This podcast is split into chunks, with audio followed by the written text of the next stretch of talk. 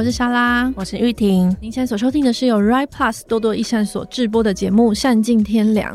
多多益善是持续在募集一千个定期定额捐款人的公益一体独立媒体。我们在这里探究助人工作的学问。今年呢，多多跟隆中向上教育基金会合作，在上个礼拜我们推出了两篇深度报道。那在报道中呢，我们去探讨就是被医生或老师或者是外界认定为是过动儿的家庭，在这一路上是如何摸索这件事情。那这期节目也是由隆中向上教育基金会支持。那我们在报道中呢，其实访问了三对就是亲子和孩子，从今年刚升上小六的阿 Q 到刚升上高中的乐乐。以及还有大学生子纯，那这个玉婷是这一次专题的这个深度报道的记者。那我们在这过程中，就其实会发现，很多时候小孩他到底是不是过动，或者是什么时候要看医生，其实有时候就很多时候是来自于老师的压力，或者是医生的认定，就外界的眼光。那这些因素影响父母，就是到底会怎么去要求孩子，以及就是如何学习相关的知识。那其中牵涉到亲师关系和医病关系啦。就在这一系列的讨论中，那关于医病的讨论，其实去年我们已经出过了另外一个专题，关于 ADHD 的专题。那其实不只是我们的专题啦，其实，在每次讲到 ADHD，我相信在很多媒体或者是相关的讨论，已经有非常多在讨论所谓的药物或者是医生就是医病关系。那我们今天想要换另外一个方向来聊聊的是亲师关系和亲子关系这样子。那今天请到的来宾呢，是其中呃报道中的其中一位，就是可爱活泼的小六生阿 Q 的妈妈。那她同时呢，自己过去也是十多年来的大学老师这样子。欢迎小军老师。Hello，大家好。小军老师其实现在刚刚休息，就是离开了大学的教职职场这样子。不过我还是改不过来，对，所以今天可能还是会一直 冒出来，就是老师老师。那其实呃，我们在访问中其实跟老师聊了很多，然后就关于阿 Q，就是从小阿 Q 现在就是今年刚升小六嘛，对。那在这个整个过程中呢，其实是一个关于过动症跟 ADHD 的一个探讨的报道，但是我们其实在里面一直在。试着在做的事情，就是我们不要去定义谁是过动症，或者是什么样子是过动症，而是想要理解每一个家庭在理解这个名词的这个过程。那很好奇，就是老师是这个名词，或是这个概念，或是对，就这件事情是一开始是怎么样开始频繁出现在老师家里的？就那个时候，老师跟阿 Q 就是对这个已经有很深的认识了吗？关于过动症的这个名词呢，嗯、呃，对我自己的话，是因为在专业的养成就还蛮长期的，其实在很久之前就听过了。嗯、那这个对我来说，就是诶一个孩子的一些表现，他可能跨越到某些在医学上，他认定他必须要来做一些治疗的一些病症嘛。嗯、那这个是有些症状，他可能已经让我们的这个日常活动受到一些干扰了。嗯、那的确对于本人，就比方说小朋友本人。然后他有很大的一个人际交往的一些困扰等等，那他有有到了这样子的一个疑虑的时候，会带去看医生。那所以大概在精神科的一些相关的症状，很多都是在这样子的一个界限上，然后会去做治疗等等。那不过在我们家的话呢，不太一样。嗯，因为其实我虽然我们一直都有这样的专业背景，可是我们看待自己的孩子，你不会想要用一个病人就 这样一直去看待他吧？对，你不会说从小时候就开始一直担心说，诶，他会不会？是小时候就有什么，比方说基因异常吗？还是什么？你不会是这样看待一个孩子，他从他出生，对你就会看待他就是一个小孩。嗯，然后你是从父母的角度，是是父母的角度，嗯、所以我们在他一直到他发生，就是被三年级的导师去说他有什么什么状况，建议我们去带医生之前，呃，我们在家里是从来不会去提到这件事情，所以阿 Q 也没有这个概念，说这是什么病。还是怎么样？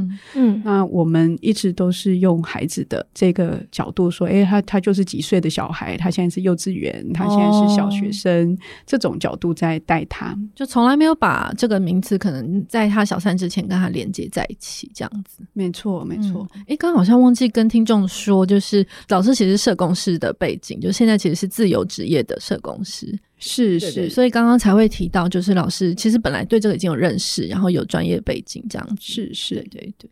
那在访问中，其实老师也有常提到，就是阿 Q 就是可能会像是常常坐不住啊，或者是有时候有些可能会被外界认为是过动的特质，但是他同时反应也是很快的，就是他这个各种不同的特质，在学校的过程中碰到不同的老师，他们是怎么样去看待的？因为阿 Q 的特质哦，他简单说就是个很皮的男生嘛。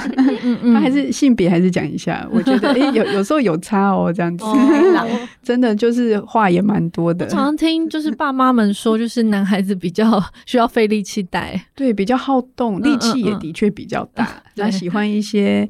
搞笑或是恶作剧的事情也蛮多的。之前跟阿 Q 讲话的时候，就会常常觉得跟不上，但你会以为他没听你说话，其实他都有在听。然后只是他的话题懒得回复，然后对很多东西很感兴趣，那时候就觉得是一个很有活力的人。对，嗯，就是好奇宝宝。嗯嗯嗯。那他从比较小的时候，不管是在幼稚园或是到小学，他就他这些特质，嗯，被老师们看待方式也不一样。然后我们自己是觉得，哎，孩子不就是应该是这样健康活泼的状态？然后，嗯，我们也蛮刻意的。我跟爸爸就是我们蛮刻意的，想要保持他的好奇心，嗯嗯，还有创造力的这件事情。嗯、但是我们同时当然也会去面对到，就是刚才说，诶，他的这些特质，可是可能会遇到需要团体纪律的时候，或者是说每个人长大。就会有一个社会化的过程嘛，嗯、我们毕竟要融入到社会里头，嗯，那所以一定会有这个纪律规范，甚至到比较严格的法规哦，你可能有没有犯法这样子的部分，所以这些东西本来就在我们每一个人成长的过程，在陆续在学习，只是我要怎么去学习到，嗯，但同时我们又不希望把他的这个好奇心扼杀，扼杀，对对，嗯所以我们就发现说，哎，他在差不多三岁的时候，他其实就开始上幼。因为我跟爸爸都得工作嘛，嗯 嗯、没有办法说在他中班才送他去，嗯、所以他算是三岁就开始。不过我们就选了那个华德福的系统。嗯、那华德福的幼稚园的话，其实就是不会有揠苗助长的问题。嗯、然后我们觉得就是要充分的让他探索。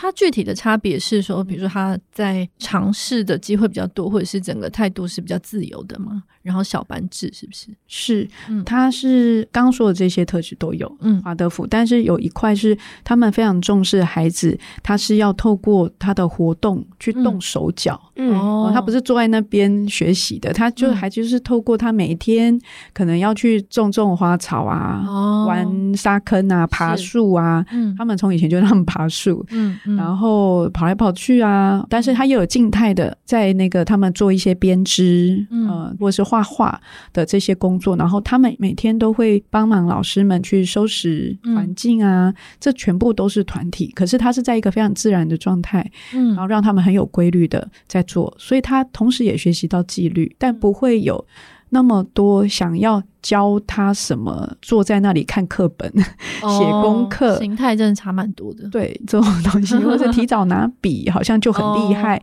不会啊，他们就是玩球、玩沙子，或者是植物，哈、嗯，这样子比较自然的一些游戏的方式，嗯，是适合孩子这个年龄。所以我们当时选择华德福，是是，是，就感觉比较放心。嗯，那到小学的时候呢，就有一些些挣扎嘛，就是大家也知道说，如果是家长，应该都知道华德福也有小学、国中、高中，嗯，那但我们后来就想说，哦，还是选个离家近一点，我们就选了 公立的学校，还是很重要的，是是是是，所以就近的公立学校。然后我们也，我跟爸爸就跟自己说，好，我们这次送他去，应该现在的学校都是很开放了，嗯，然后应该不会两个大学老师的期待，两个大学老师对教育界的期待。是是是，嗯、也是应该要信任吧。就是哎，也教改那么多年了，对。然后老师们上研习也上那么多了，对，我们自己也都在上。嗯，对，那就想说，嗯，应该会还不错吧，就是不至于那么夸张。嗯，就一去就遇到什么不好的事。嗯嗯。然后孩子也应该要去适应。就我觉得，嗯，他不能是永远是我们保护的。是啊，所以他也要去试试啊。好，嗯、所以他在公立学校的一二年级的时候，其实还。蛮开心，他非常爱上学，超级无敌爱上学。他其实 反而他并没有适应不良，完全没有。他从第一天去就头也不回的。跟我们 say 拜拜，嗯，然后每天都好喜欢上学。那一二年级的老师跟他的互动非常好，然后跟全班的孩子都是打成一片的。是是，对，但老师有没有在上课？有啊，老师有没有在教进度？有啊。那他们，我觉得公立学校还不错，是他们老师也是很按部就班的，就是从，然后慢慢的就是按照那个课程，就是教育部规定的方式在上课。嗯，所以虽然华德福的幼稚园是没有提早在上这些东西，可是小朋友衔接一点问题也没有。是是。那所以刚刚我们在讲。特质，就是过动症好像会被特别说，哎，这孩子比较搞怪，或是比较有一些坐不住或什么。嗯、可是他一二年级的状况是，我觉得完全没有这个问题，嗯、而且。是跟老师、同学都有很好的关系的。嗯嗯，是到了三年级才发生一些状况。嗯，像是什么样的状况呢？到三年级就换了一个导师。嗯，那换了这个导师的时候呢，就是。他的这些特质就变成不太 OK 了，因为他就在应该是第一周吧，上课的过程，那老师可能有讲解了一些东西，比方说老师说了网球的一些规定，嗯、然后阿 Q 有学网球，所以他就举手说：“老师，你说错了。”马上竟然就给老师就是这样，好像很没面子。嗯，对。然后我就发现，哎，老师有讲了几个东西，好像都是类似这种，就是他发现老师说错，然后他就马上讲，哦、他没有去。他没有让老师就是有台阶下，都没有，因为他以为这个老师也是可以跟一二年级那个老师一样，都可以很直接的说一些事情，是，或者有想跟老师分享什么就可以直接讲。嗯，那问题是，哎，三四年级的老师是不是这样的一个个性？嗯，那说遇到这样子的个性的时候，我们就发现，哎，这个老师他的控制的欲望嘛，或是希望当那个班上的王的这件事情，然后不能够被挑战。的这个特质，所以这两个特质碰在一起，就后面发生的这些后续的事情，嗯、就老师就非常的想处罚他，嗯，或者是会告状，嗯、呃，像我们才开学第二周的家长会，才第二周，三年级的第二个礼拜，我们就说，哎，我们有些问题想要问老师，嗯，就是是孩子。阿 Q 回来提到某一堂课的老师上课蛮奇怪的，所以他有跟我们反映。那、嗯嗯、我们想跟老师在青师会的时候说一下，结果老师就当场就是说家长在的时候，我们都还没讲我们要提问的问题，哦、老师就立刻说：“哎，你们是阿 Q 的家长吗？嗯，你们孩子有问题，请你们等一下留下来。”然后我们就啊啊，就在所有家长面前，而且这是原话吗？就是你们孩子有问题？对啊，他就是这样讲，就指名道姓的讲。嗯嗯嗯。那我们其实有点吓到，就诶，这个老师为什么是这样说啊？他是不是真的很严重？嗯嗯，大概那个故事大概是这样子开始的。嗯，那后来阿 Q 是对他来说，这是第三年级开始听起来是非常痛苦的。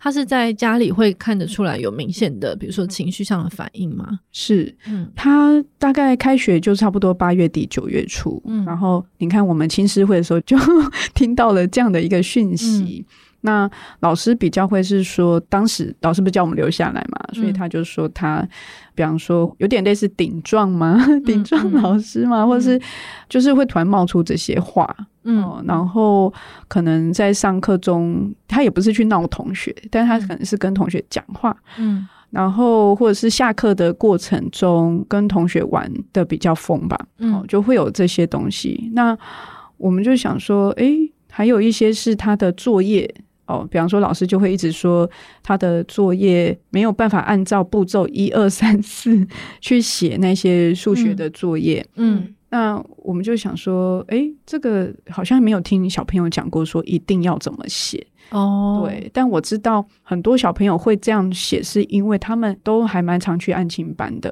嗯、我们是不会去案情班，嗯、我们完全没有，到现在六年级都没有，所以。哦我们就是配合学校看怎么做就怎么做。可是如果老师没有说，孩子也没有说，其实我们不会知道这个规定是什么。嗯，所以我们其实都是算是很直接就要跟老师做一些沟通的状态，中间没有任何缓冲的人或者是谁可以帮我们。是。那到十一月份的时候，刚刚说九月嘛，那就是到十一月份，孩子在十一月的时候告诉我们所有就是他发生的事情。哦，就是比方说老师很凶的去可能推他，或者是讲他一些比较不好听的话等等。或者是用笔丢他的额头嘛，就敲他额头，嗯，对，然后他就问我们说，反正就是你就看到他每天上学越来越沉重，到后来是不想上学，嗯、不敢上学，嗯，那我们才知道说，哦，老师因为他可能订正东西没有订正好，嗯，然后就会打他的头，或是把作业簿丢出去，丢很远要去捡，然后我们就听到这个想，哎。这个是是在训练狗吗？还是好可怕、哦？去接飞盘吗？还是怎么会这样子？然后小朋友是问我说。我可以跑走吗？如果老师要打我头，嗯、我可不可以跑走？嗯，然后后来我就问他说：“诶，老师是指对你就是这样吗？”因为我们了解之后发现，哦，不是，诶，是全班同学都受到这样的对待。哦，对。然后因为他已经不敢上学，因为他他告诉我们这件事情，其实他已经忍耐两个多月了。对，对我觉得他应该每天都蛮勉强的去上学。然后到他说完这件事情，我们也发现说，哈，全班都是被这样对待。嗯。所以就慢慢会发现说，其实我们家长如果没有去问、嗯、那些孩子，不就全班呢？对，哦，二十多个孩子就就这样子都忍耐着去上学这件事。嗯、到后来，阿 Q 是因为他一旦讲出来之后。他越讲越多，因为他就一直回想，一直回想，嗯、然后他变成晚上不敢睡，就跑来找我们睡觉。哦，然后都就他一直在回忆那个很可怕，说，哎、嗯，老师这样子对待他，嗯嗯的一些方式，噩梦般的两个月。是，那老师有从头到尾，他有讲出就是过动症这件事，然后要求你们要带他去看医生吗？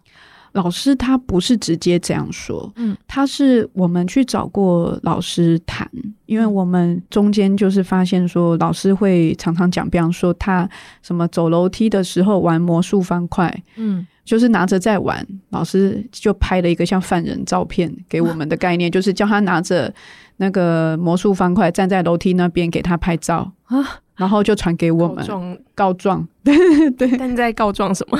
就就是摆拍的告状，对，就是不可以，就不可以在楼梯上低头边玩，然后没有看路吗？对。嗯然后也有，就是他们去校外教学，嗯，然后他去买了一个玩具吧，就小朋友都可以买玩具，嗯，买完之后他们大家要看表演，嗯，然后他在看表演的时候不专心在玩这个玩具，老师也叫他摆好拍照，然后老师说现在我已经把它没收了，在我这里，等一下再还他。老师就把这个过程，包括照片，然后传文字。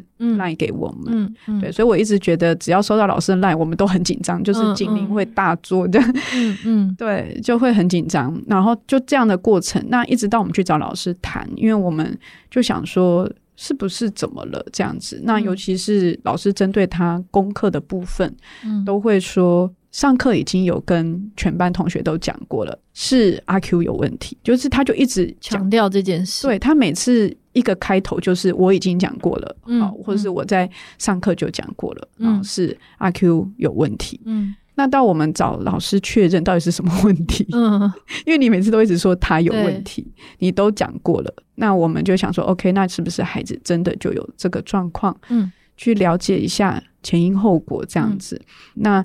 到我们厘清了一些事情之后，要离开的时候，那天老师就是跟我们说：“哎，这个孩子真的有状况哦，我建议你们要去带去看医生。”嗯嗯，就是很直接就这样讲。其实整个都已经讨论完毕了。但老师就冒出了这句话，哦、嗯，嗯，是在那个状况下讲的，所以，嗯，就是连同前面累积的那些，就是各式各样老师觉得他有问题的事，嗯嗯，到最后老师的建议是叫我们带去看医生。那后来就下定决心转学嘛，因为那时候是会觉得转学之后应该是换了一个老师，可能这件事情是可以被解决的。这个决定其实蛮困难的，嗯，其实应该说，当父母我觉得很困难、很困难的抉择，就是其实他有他原来的朋友圈，对，很熟悉的学校，嗯，然后再加上就是阿 Q，他是对于。他很认同这个地方，他是还蛮难跟他说你要换地方的，嗯、他是会黏住的，就是在哪里我就很想在这里，然后就不要走了。嗯，然后又有那些同学，因为我们就一个孩子，嗯、所以他对于同学的依赖那种依附感是很强的。嗯，所以呃，我们当时在学校处理的这些事情的过程中，我觉得都不是一次马上就决定说我要转学。嗯，对。我们其实原本是想说，哎，跟学校谈看看看，然后让学校也知道一下，说，哎，这个状况我们可以怎么处理？因为我们原来是倾向说，哎，那是不是阿 Q 要留在原来的学校？嗯，但是后来就发现说，学校的整个处理啊，我们就会发现说，哎，基本上他第一个这个老师不会换，嗯，不可能换。然后如果阿 Q 转班级，嗯。那他还是一样啊，在那个环境里头，他没有办法重新做他自己，这也是一个困难。嗯，可是转班级不就是换了一个老师了，他不会变得比较好吗？对，我们也有在想这件事，嗯，但就是觉得他是带着这些东西，嗯，感觉只是换了一个班级，嗯，可是他还是在那个空间状态，嗯嗯，然后我们就想说，那他还是会遇到他，或是这孩子、嗯、阿 Q 可能。我们不知道老师在后面怎么讲他的，因为我们其实也有、oh. 也有在跟学校沟通的过程。那我们也是试着去理解，说到底阿 Q 是不是真的做了对老师很不好的事吗？还是说真的做了对班级很不好的事吗？嗯嗯，哦，去试图去理解这些，但后来就发现说，哎、嗯，这好像是有点难沟通的，就是说学校的立场。嗯、呃，他们其实也没有办法真的去处理这样老师做什么。嗯，对对对。嗯、然后这个中间我们有请教了一些其他的家长，嗯，就是有类似经验，就是可能转校转班级的一些家长的经验。那他们遇到的状况也是类似，说有一些比较用传统方式管教的老师，嗯，然后呃有一些冲突。那他们后来都是直接就转学校了。嗯，对对对。那只是说，诶，转学校不就也是另外一个风险吗？是我们也是还蛮担心。其实整个过程都很忐忑不安。所以这个是有跟阿 Q 做充分的讨论吗？嗯、因为听起来老师跟阿 Q 一直是保持一种能够充分讨论事情的关系。有，我们有一直跟他谈，一直跟他谈，谈了非常多次。然后应该是到了差不多十二月一月份的时候，才真正做决定，就是跟学校这边也都谈过了。觉得一开始会很抗拒吗？他一开始是。应该是说，小朋友其实没有办法想象转校是什么东西。哦，说的也是，对对对对对。那我们后来就想说，因为他跟同学有某些依附的情感在，嗯，那我们就有跟他说，哎，其实转过去学校，因为也就在隔壁学区啊，哦，其实也都很近，嗯。嗯嗯，所以也有以前认识的人是。在那里，嗯，然后。呃，后来也的确蛮幸运，其实就是同班同学也有，就是他认识的幼稚园同学，嗯，所以他其实算适应的非常的快，但这个都是后来才知道。哦、那我们有先打听过新的学校那边，就是也是透过这几个我认识的家长，嗯，去打听一下说，哎，新的学校的这个年级的老师有没有 什么很奇怪的人呢？嗯嗯，然后后来发现说，哦，应该都还不错，嗯，那大家都还蛮推荐，那我们才决定转。然后中间就帮助阿 Q 去适应，就是包括他怎么说拜拜，因为他很可爱是，因为我们有在练习网球，那学校里头有网球的一些设施嘛，然后。嗯其实，在我们离开原来学校的时候，我们都还是有持续带他去运动，因为就在家里旁边。嗯嗯，对，所以他就还会跑回去那个班级看一看，教室看一看，说：“哎，我以前在这里，然后发生的事情。嗯”对，所以他其实是还蛮念旧的。嗯，对。然后，但是就中间这样一直陪伴他，他现在就不会说他要回去，他只会说那个很可恶的谁谁谁在那里，就讲那个导师的那个名字，这样。嗯，都还记得，虽然已经换了环境以后，但还是那时候访谈的时候，还是想到他的事情就会很生气，就都还在留在身上。对，他非常生气，到他上次访谈有提到说他在爬山的这件事，其实我们还蛮难过的，是说他一直带着这个伤，然后一直到他，因为老师有跟他的一些对话冲突里面在讲说什么爬上玉山，你再来跟我讲，就是呛他嘛。嗯，他那天他就真的爬上玉山的。山顶的时候，什么？他讲的第一句话，他讲的第一句话就是：“哎、欸，某某某，我做到了。”这样子。然后他在对我们都觉得说：“哈，你的第一个反应不是应该很……”他一直都记得很清楚。对，然后他说：“他要把那个照片，他的登顶照片要寄给这个老师，他一直希望我跟爸爸做这件事情。嗯，但是这个部分我们到现在还没有做。对，哦、因为我们知道，我们有还在想这个东西应该说怎么处理，就是说，嗯，你寄过去。然后呢，就那个他是个形式，对，但好像是不是要帮他去完成这件事？也许他再大一点，我们会再问他。嗯，对，不是这个时候。但是因为听起来就是他从华德福这样系统的幼稚园，然后升到也是一二年级碰到很好的老师，然后家里其实是一种可以充分沟通又信任的状态。所以我想三年级的老师对他来说应该是第一次见到这样控制欲很强的大人，可能是他生命中就是第一次发现哦，原来这世界上有很不同的一种对待这样子。对对。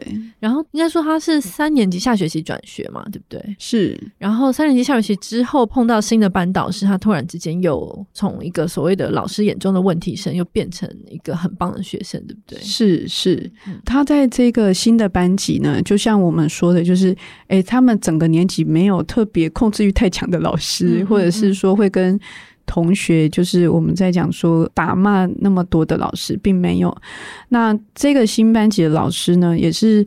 我们只有一开始就开学的时候有去跟老师打个招呼，嗯，但其实我们想说不要跟老师讲太多他以前发生什么事，嗯，对，然后我也觉得其实哈，学校那么近的两个学校，他们打听都打听得到啦，嗯，呃，所以我们就希望说就让他自然一点好了，啊，让孩子去适应，是是，就孩子有他的，我觉得要相信孩子，他可以，对，那这个老师的代班的方式完全不一样，他。一样是年纪算大的老师，资历很深的老师啊。嗯，那可是我觉得这个老师带班非常的稳，他都稳稳的，你从来不会听到老师来跟你告状说孩子怎样，孩子怎样，嗯，都没有这种事。嗯，你不会每次看到 LINE 就紧张，然后。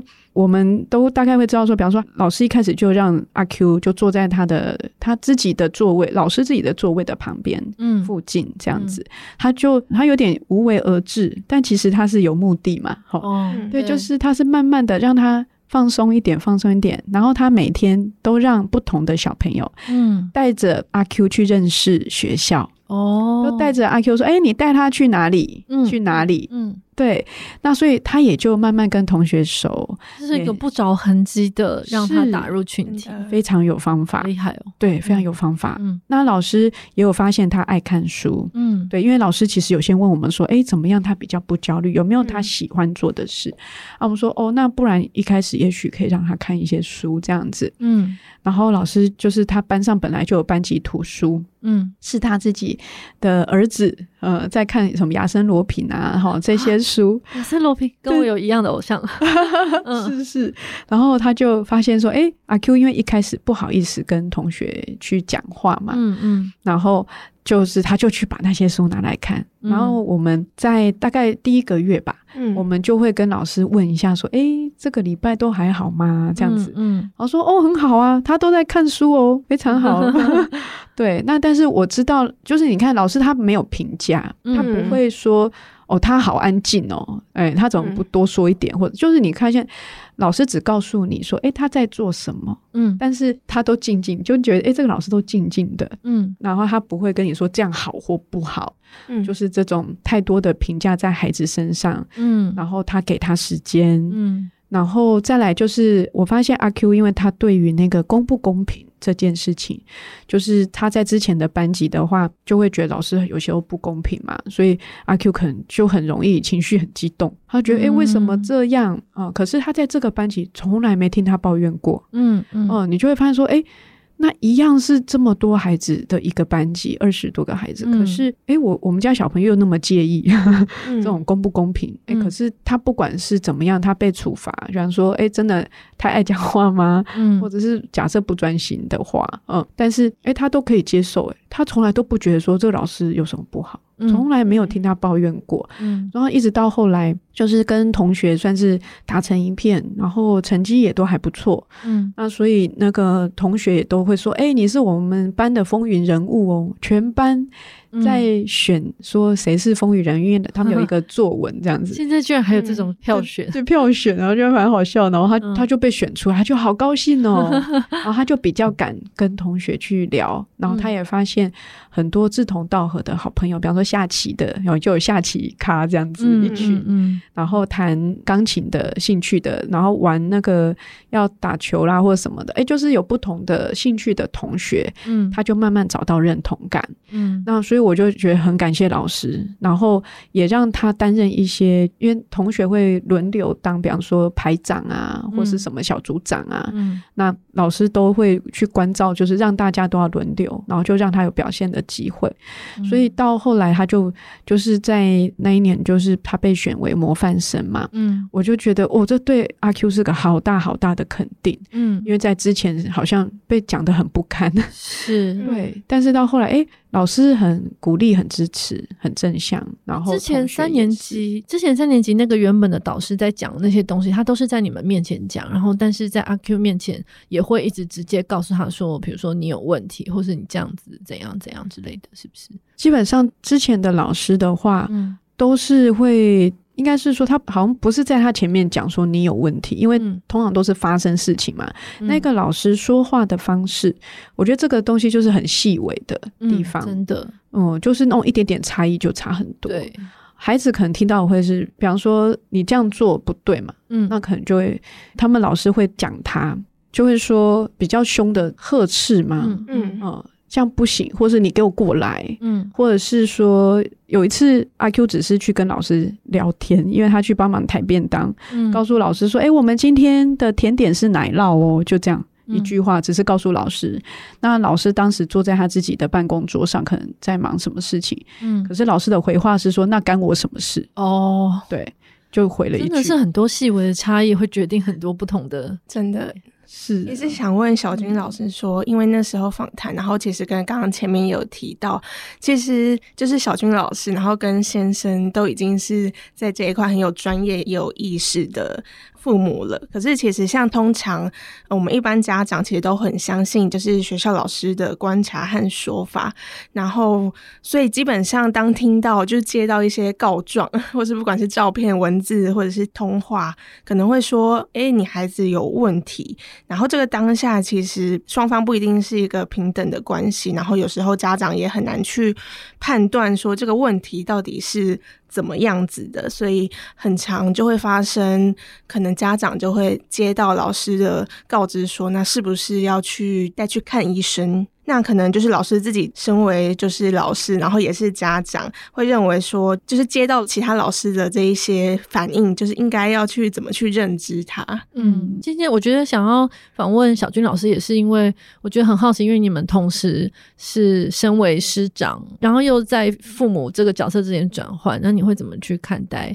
这个跟学校老师的沟通，我觉得另外一个是班级管理的问题，因为像我们在讨论过动症的时候，很多老师他们会说，可是我班级就是我需要管理秩序，然后我需要管理这个团体的规范或什么的，老师常常会说，就是他们比较没有余力，嗯，然后去给给力，对，老师也会说，他们其实知道孩子需要适性发展，然后每个孩子的特质可能不一样，可是他在那个当下，他并没有力气。去尊重每个孩子的选择，或者让他有充分的时间去说话。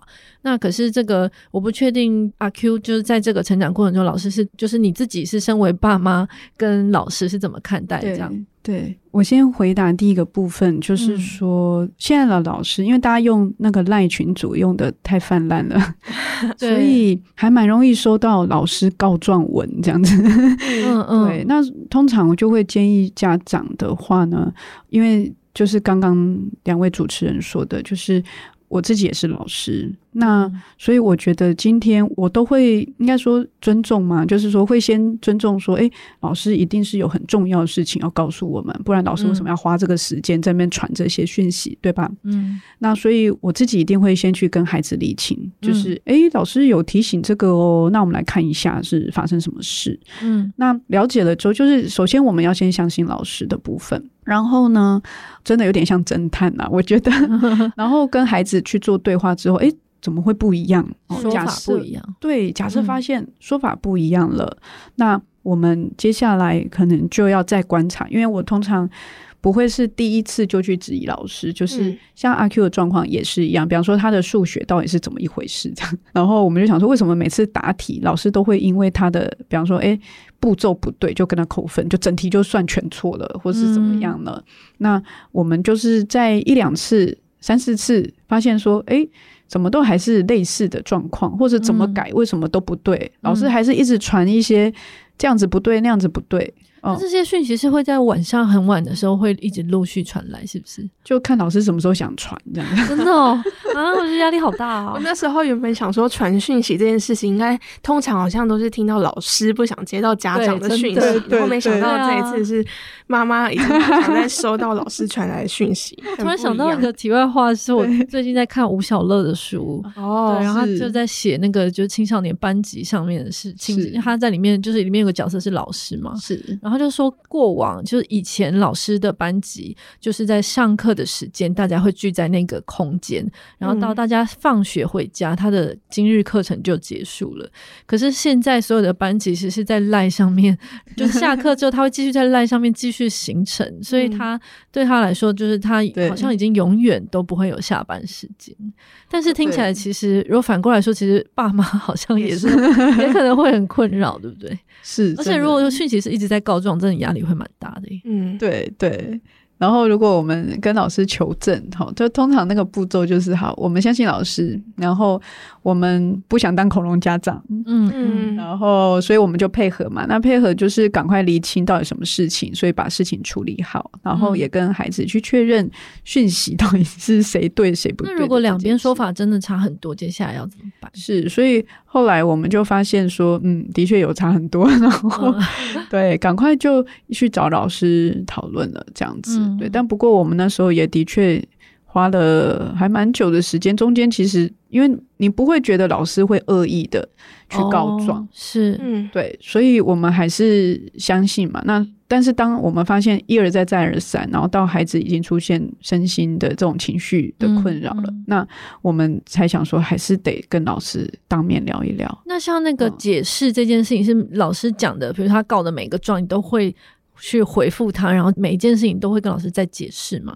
你是说我们怎么回讯息吗？老师的讯息吗？啊、我们会先问说这个是什么状况这样子，嗯嗯、然后老师。就会先说，就是刚讲的，老师的回答都很简单，都是他已经讲过了，哦、是阿 Q 的问题。重复这件事，嗯、这个很常出现。好，然后我们就会说，好，那我们就照那个走，那就会问老师说，那有没有范本嘛？然后老师就会拍了一堆范本给我们，嗯、就大概这样子。嗯，然后通常这个对话就会先结束。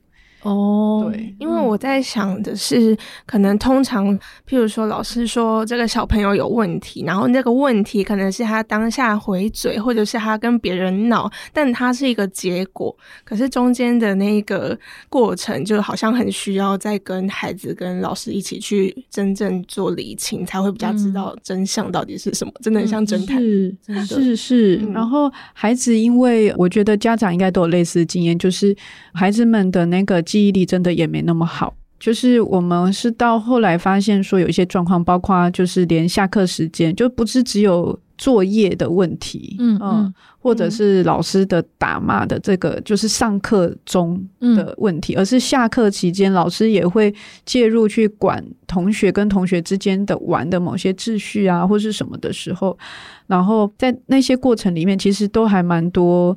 口语上的一些，或者是肢体的一些动作，嗯哦，那这些其实孩子都会是当下可能就是被吓到，可是他回家的时候他已经忘记了，嗯、他只是想说，嗯，今天有发生一个事，老师有骂我，那老师到底讲了什么？为什么要骂你？嗯、你们当时在做什么？哦，其实不会，嗯，三年级的孩子，我觉得他其实已经算记忆力不错的孩子，可是你真的问他细节是记不太住的哦。所以后来我们的方式是。一接他下课，因为我们都自己接受，刚有说过没有安亲班这个部分，嗯、所以我们一接到他就立刻问他。哦，对，然后到后来是我们请他想办法写下来，就是如果班上又有同学被老师打，因为像他们有同学是被老师直接扒头，嗯、呃，扒好几下那种，可怕，或是被推倒他的书桌，嗯、就是所有东西洒出来，然后老师还在骂你一句。哎，你留这种就是不及格的考卷，你要干什么？这样子、嗯、就是有什么意义？这样、嗯、去损孩子的一些东西，这些都是请阿 Q，就是当场你可以记一下的话，稍微写一下。嗯，对。但是当然阿 Q 没有办法做到啦。嗯，对，这就很难，所以这个部分是家长会比较辛苦之处。那第二个部分想要回应一下，是刚刚主持人有问到说班级管理的部分，是，嗯，是，呃，其实我觉得所有的班级的管理，我觉得是合乎于有很多，就是我们讲社会化的那一面，嗯，是大的环境，其实我们也都会希望大家可以一起遵守的某些群体的这个部分，我觉得都没有问题。对，对，那其实从阿 Q 的经验来看，好了。就可以看到说，老师们他们也都有在管理啊。嗯、可是为什么孩子有的他服气，有的他不服气？哦，这就是很些微的差异。嗯，那我觉得现在的孩子，像我们在大学在任教的话，就会看到说，现在的孩子很不一样啊。他们的想法或什么，他都是很希望你可以跟他平起平坐的。嗯、那小时候的小朋友，小学的小朋友，他们也很希望可以很模仿大人的感觉，他也很希望被尊重。嗯，所以其实。是孩子，他有感受到他被尊重的时候，他相对的他就容易去遵守这些秩序。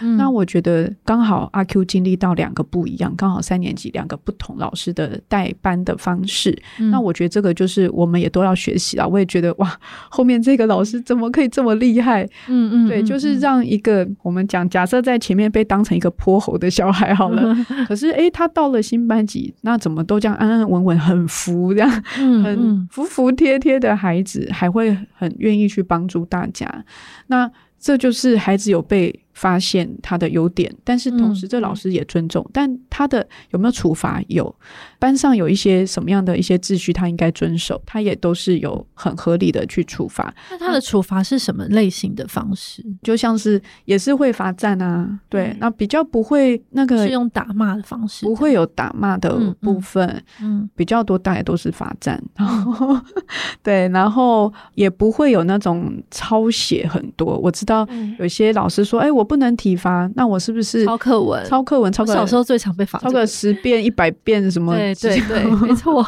对，好累。那种没有下课的状态，嗯，对，就是剥夺你这些嘛。哈，有时候其实老师能够使出招数，说实在也不多。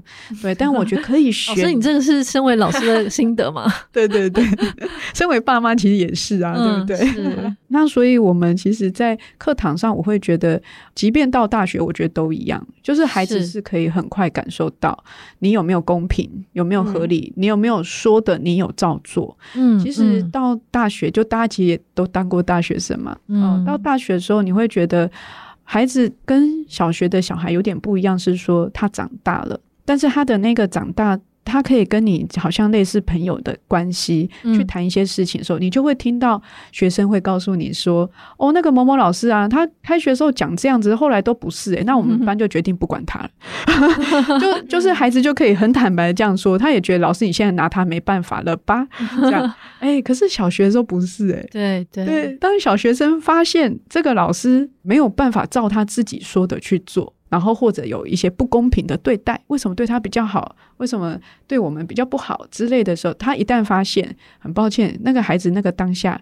他不是说在那边自己就可以划手机嘛？对不对？他也是在班上，真的，因为小学生不会有手机在身上，没有办法逼自己转移注意力或什么。对对对。然后因为他做什么都会被骂，那所以他就可能就变捣蛋啦，他就可能一直讲话，一直在那边弄东弄西，弄出一些声音啊。那他就是觉得上课真的很无聊。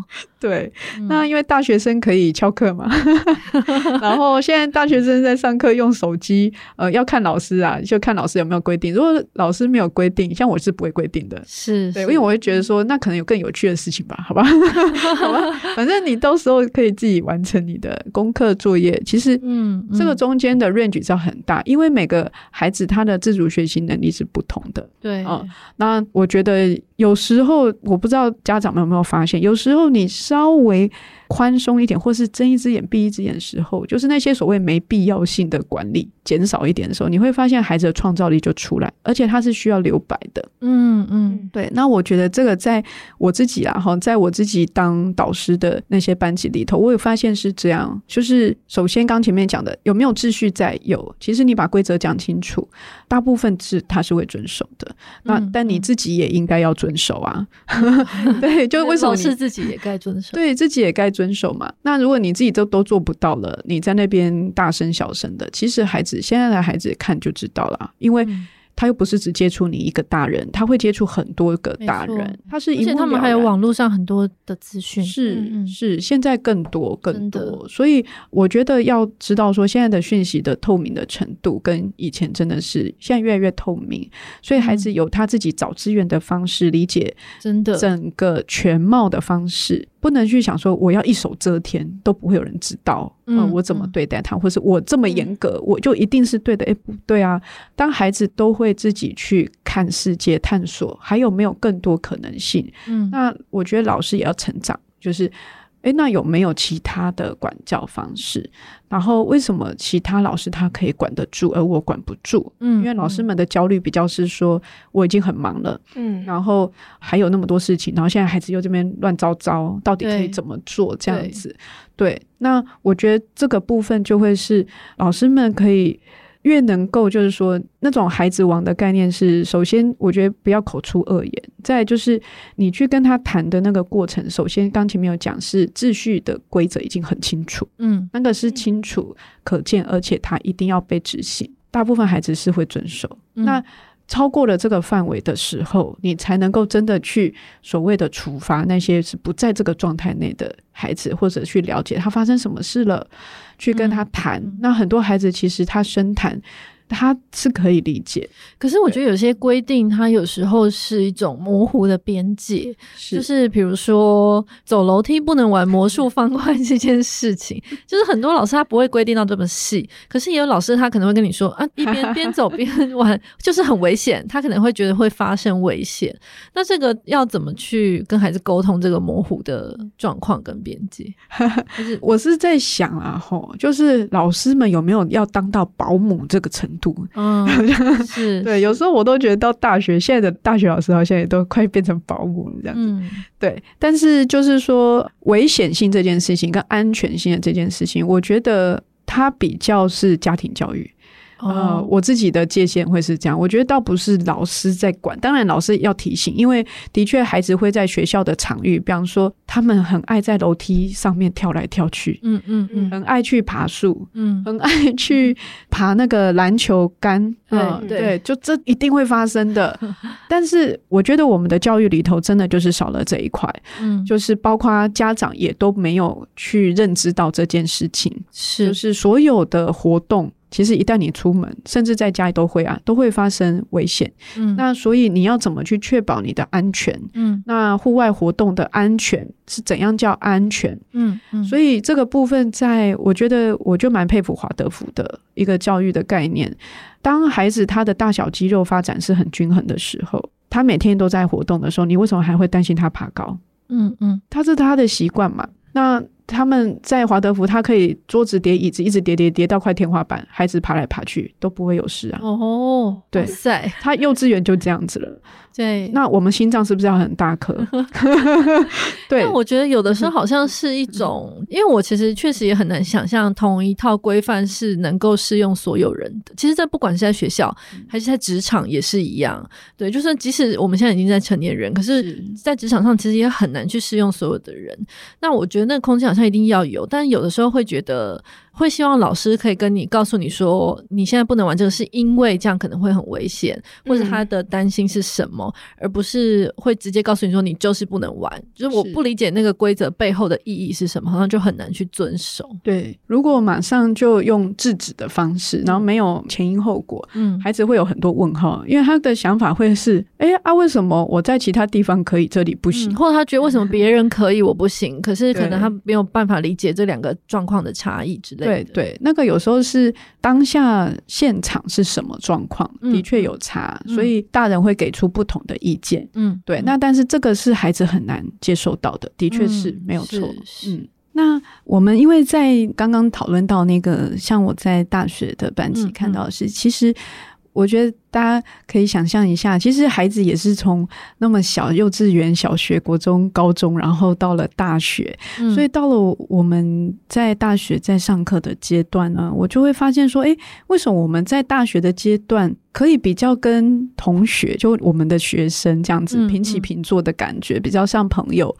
那不过他也就是这样长大过来的、啊，那所以这些孩子在小时候他是怎么被对待的？其实。到了大学，为什么我们就可以？那我自己就有在想这件事，就发现说，其实孩子他的身材的变化是个蛮大的重点，因为他变大只了，力气也变大了，你好像。会觉得，嗯，他好像是个大人，嗯、所以大人就是我们这些老师们可以跟他比较平起平坐的去谈一些事情，会比较尊重他。我觉得那个是蛮大的差异。如果是小朋友小时候，因为身材差异蛮大的嘛，然后他小小的，的好像就可以把他就是想怎么弄就怎么弄吗？或是我们就绝对比较对吗？他一定要听我们的吗？就有那种控制的，嗯，不对等，就有一种管教的欲望。对对，管教欲望，或者我在保护你，或者是保护过度也会。对，然后管教的过度哈，有时候我们的确会有一些模糊点，就是哎，到底我是在管教还是在虐待他？这样，嗯，这种东西就是常常因为会发生在小朋友身上。就像我刚刚说的，他到大学生的时候，你就觉得他很大只了，你就会希望哎，你要变大人。可是当他是个小孩子，他在十年前是个小孩子的时候，嗯、你却觉得你要听我的。哦，这个这是不是很奇怪呢？嗯、就我觉得这是大人心理自己的一种变化的奇妙性。嗯，对，是在儿童人权里面，他就是会有一些特别的强调，对不对？比如说他的发声的权益，对，然后还有其他的吗？对对，像发声的权益，我们就讲说这是表意权，嗯、表达意见的权利。嗯，那也还有就是那个特别会重视游戏权，嗯的这个部分。对、嗯、对，那这两个部分其实都会是。要回扣到一件事情，就是每个人都有小时候。那这个小时候到长大的这个过程，我们都知道是叫做儿童发展的历程。嗯，那我们除了去关心说什么体重、体重啊这些，那也很多家长会关心说他的一些情意上啊、认知的一些发展。但是这些发展其实它都是这样子慢慢慢慢的在成长。那每个人当然都有一些微差异。嗯，所以在儿童人权里面呢，就是会去谈说，比方说，诶，大概几岁他其实。是很适合用游戏的方式去进行这些，嗯、就是你只要游戏 这个玩得好，好玩得好就吃得好，长得好，嗯，然后头好壮壮，哈，就大家关心的这个认知发展的部分，嗯，所以其实如果我们真的可以很重视这个区块，那你就会发现相关的这些教材啊，或是。游戏器具的开发就会特别的多，嗯哦、呃，那这个就是会比较是针对儿童的部分，嗯嗯，呃、然后也会看到说，你透过这个发展的过程，尤其是像刚才讲表意权，嗯，他就是刚说的嘛，其实我们大学就会很希望听学生，哎，你怎么说？嗯，而且一定会问他，一定会。嗯、可是为什么小学的时候你不会问他，他是怎么了？嗯、他在想什么？嗯。为什么不问？嗯、为什么都是好像不会去问他这个行为背后的原因？原因对是是，嗯、我觉得像这个部分，就是因为孩子，我们也有文化议题。嗯、呃，我觉得东方的几个国家其实都蛮有点类似吧，东亚哈，嗯、就是日本也是啊，韩国也是，就比较常被比较的这几个国家。嗯，就是台湾也是啊，就我们可能都会。觉得说，哎，对孩子，我们很羡慕那个北欧啊、欧洲的一些教育方式，嗯嗯、可是我们自己好像很难改变。说，你真的去问他意见，嗯，真的问他想法，而且要不要试着做做看的这个部分，所以这些都是我觉得我们好像还是会比较保守，觉得说还是大人的意见才是对的，嗯嗯，所以都不会去听。嗯、那不去听的话，我们有时候就会发现说，孩子他在这个过程里面，其实他没有办法去传达很清楚，他也没有练习的机会，练习表达。他在想什么的机会，所以他很多东西都是情绪的东西，在他小时候就是用感受的东西在包装，嗯，那他没有被说出来，嗯、那他就很难找到原因跟解决之道，嗯，那这种东西久了，就是久的意思就是，哎，孩子就长大啦，所以他就抱着这种情绪会一直到大，到大的时候，他要么就是被压抑，要么就是自我。会有某些无法内心某些冲突跟矛盾，可是他没有习惯去整理跟说。嗯，那我觉得这个是会长期是他会被打击跟没信心，是因为我们的教育里头有一块，我觉得今天就是也想提一下下的，就是说我们很常对孩子拒绝，嗯，我们很常对孩子说不要，嗯，这个是我们的家长的口头禅。这个也是、哦、是对，这也是阿 Q 发生事情之后，我自己一直在检讨，说对，到底有什么不一样？嗯，哦、呃，为什么我们要特别去关心一下，说我们跟孩子对话的方式？嗯，因为太常习惯以大人喜好为主，嗯，或者是我们的价值观为主，这是一定的嘛？那我们在带孩子或是带学生的过程。你就会发现，我们一直在告诉他不要、不可以、不可以什么、不可以什么。是，其实今天听下来，就是其实听众朋友如果看到我们的报道，应该也可以感受出来，就是孩子在不同的阶段，因为我们的报道里面也是，就是从现在小学生的阿 Q，然后还有一位是乐乐，乐乐是刚升高中。对，然后还有大学生的子纯，其实大家就是他们从小然后到大，其实都不断的被身边的人就是指称，好像是你可能需要看医生，或者是你可能有某些问题，或者是有一些就直接告诉他，就是你可能就是过动或什么。可是他们在整个过程，其实在这个长大过程，其实有蛮强的一个。自我的认定，或者是他到大学的时候，他就很渴望去拿回这个主导权，就是对自己生活的主导权，然后表达意见这样子。那其实多多也是一直以来在儿少的权益里面，在儿少相关的报道。以前我们觉得青少年跟小孩是一群阳光美好的、希带着希望的下一代，可是真的做题目越多，然后越能够理解到，其实，在很多时候他们是没有声音的，然后可能是不被允许表达的，然后在很多时候有我们想象不到的脆弱，那这个脆弱不只是体型上的差异，而是在因为没有办法好好的表达自己，然后或者是找不到一个好的沟通方式，或者是身边没有这个空间允许他们去表述，所以就会有很多情绪是被压抑或被逃避的。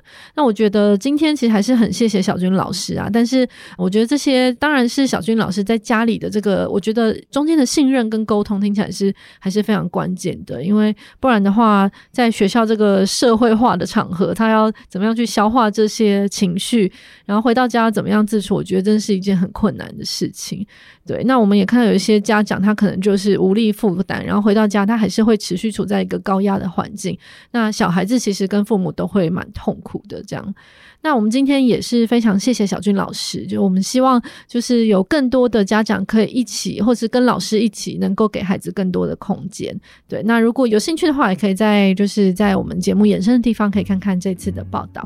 那我们就下礼拜二再见。好，非常谢谢大家，拜拜，嗯，拜拜。